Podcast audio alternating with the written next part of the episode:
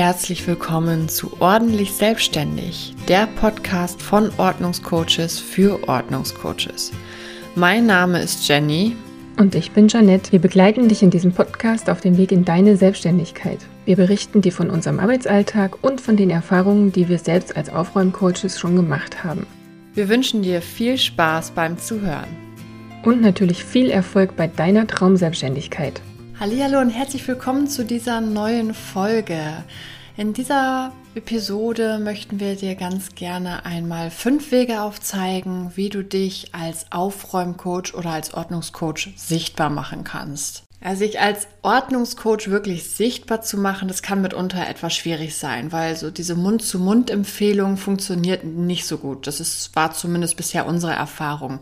So bei mir persönlich war es sogar oft so, dass ich nur die gute Freundin war, die vorbeigekommen ist oder einfach eine Bekannte, die mal zum Kaffee reingeschneit ist.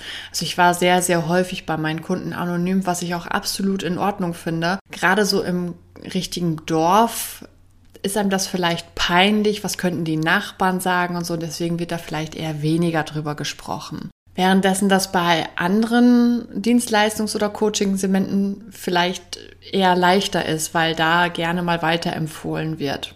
Aber warum ist das denn so, dass es so schwierig ist, sich sichtbar zu machen als Ordnungscoach? Auch wenn der Beruf des Aufräumcoaches immer mehr an Bekanntheit gewinnt, es ist doch so, dass dieser Beruf noch im Vergleich zu anderen Berufen sehr unbekannt ist. Also die Menschen wissen also unter Umständen überhaupt gar nicht, dass es uns gibt und dass man eine solche Dienstleistung überhaupt in Anspruch nehmen kann. Und somit würden sie auch überhaupt gar nicht auf die Idee kommen, nach sowas gezielt zu suchen. Aber keine Sorge, du hast trotzdem reichlich Möglichkeiten, auch eben solche Menschen zu erreichen, die bisher noch nicht wussten, dass es eine solche Dienstleistung gibt und dass sie dich buchen können. Es kommt immer natürlich darauf an, möchtest du gerne regional arbeiten, also direkt vor Ort bei einem Kunden, oder möchtest du überregional arbeiten, also online. Das ist so ein bisschen immer der entscheidende Faktor, auf was für Werbemaßnahmen, auf was für Marketingstrategien du dann zurückgreifen solltest.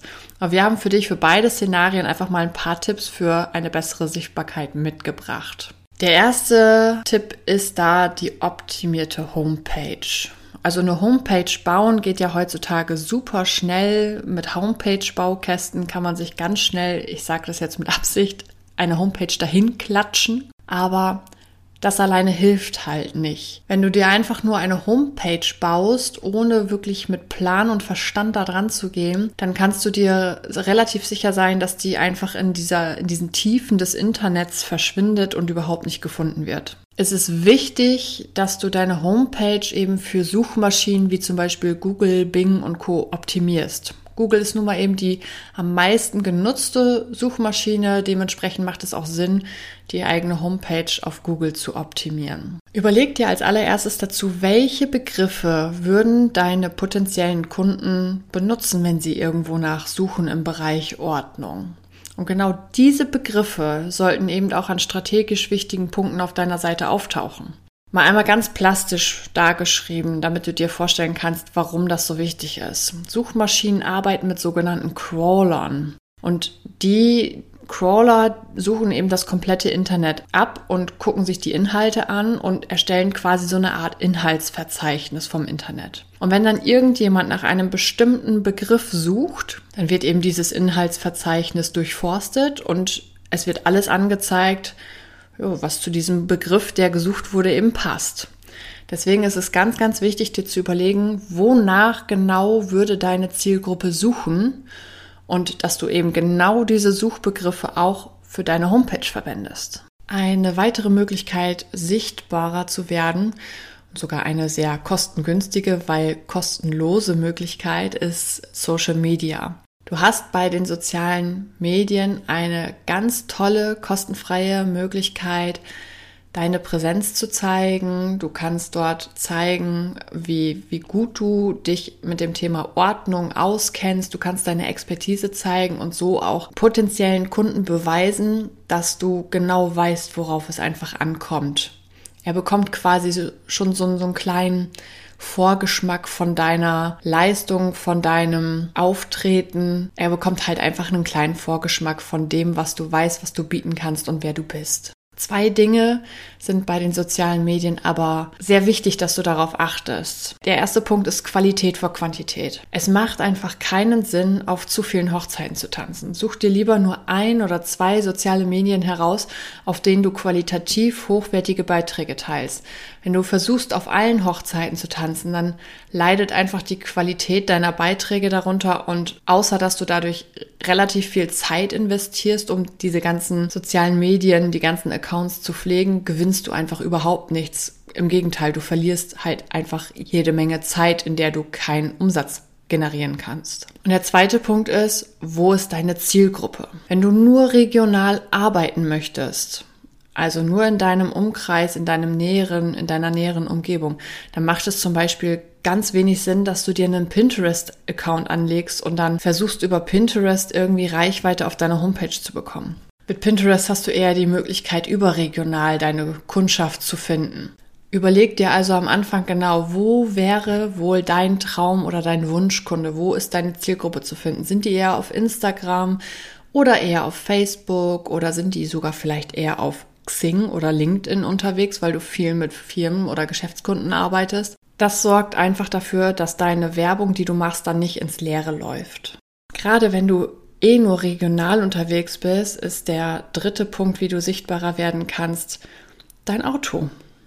Wenn du vor Ort sitzt, vor Ort Kunden haben möchtest und ein Auto besitzt, dann solltest du die Fläche von deinem Auto auf jeden Fall als Werbefläche nutzen weil dein Auto einfach die meiste Zeit nur rumsteht. Das steht irgendwo in der Gegend rum und erfüllt sonst überhaupt gar keinen Nutzen.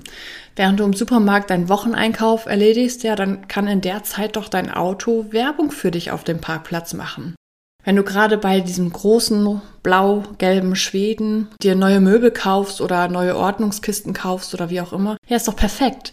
Dann lass doch andere gleich wissen, dass sie mit deinem Angebot die frisch erstandenen Möbel, also die Möbel, die sie sich gerade frisch gekauft haben, auch schön geordnet einräumen können. Und ganz ehrlich, Autowerbung ist dabei echt überhaupt nicht teuer. Du kannst zum Beispiel auf Vistaprint Autoaufkleber oder ähm, Autotürmagneten und Co. schon relativ günstig erwerben. Schau einfach mal bei Vistaprint oder wir machen Druck.de und so weiter. Eine vierte Möglichkeit wären Zeitungsartikel. Also wenn deine Zielgruppe gerne und sehr häufig Zeitungen liest, wenn du weißt, so dein, deine Zielgruppe liest einfach jeden Tag Zeitung, dann macht es doch absolut Sinn, da auch mal einen Artikel zu veröffentlichen. Also dass ein Artikel über dich, über deine Dienstleistung darin veröffentlicht wird oder eben ein, eine Werbung darin ähm, auftaucht. Also ich persönlich habe auch ganz zu Anfang mit Zeitungswerbung meine ersten Kunden bekommen. Wobei ich sagen muss, die Werbung, also wirkliche Werbeanzeigen in Zeitungen zu schalten, ist natürlich eine ziemlich kostspielige Sache.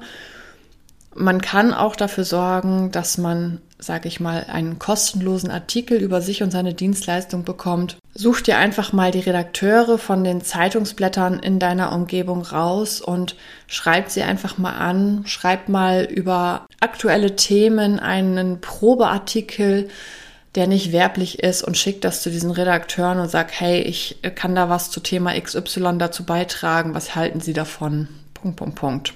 So hast du im Endeffekt dann auch in der Zeitung kostenlose Werbung für dich. Und der fünfte Weg, den wir dir heute mitgebracht haben, um sichtbarer zu werden, sind Kooperationen.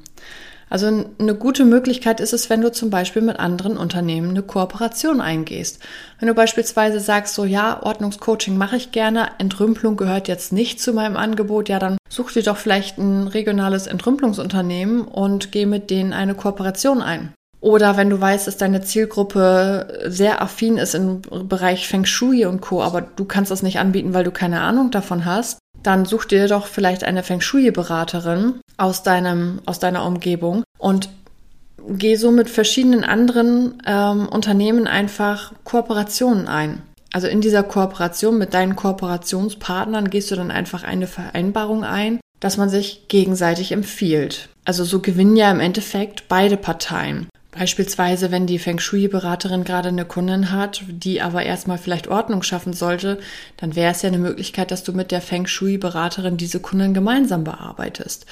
Oder wenn du bei einer Kundin Ordnung geschaffen hast, die möchte aber noch, ich sag mal, so ein i-Tüpfelchen haben, dann kannst du dementsprechend umgekehrt die Feng Shui-Beraterin empfehlen.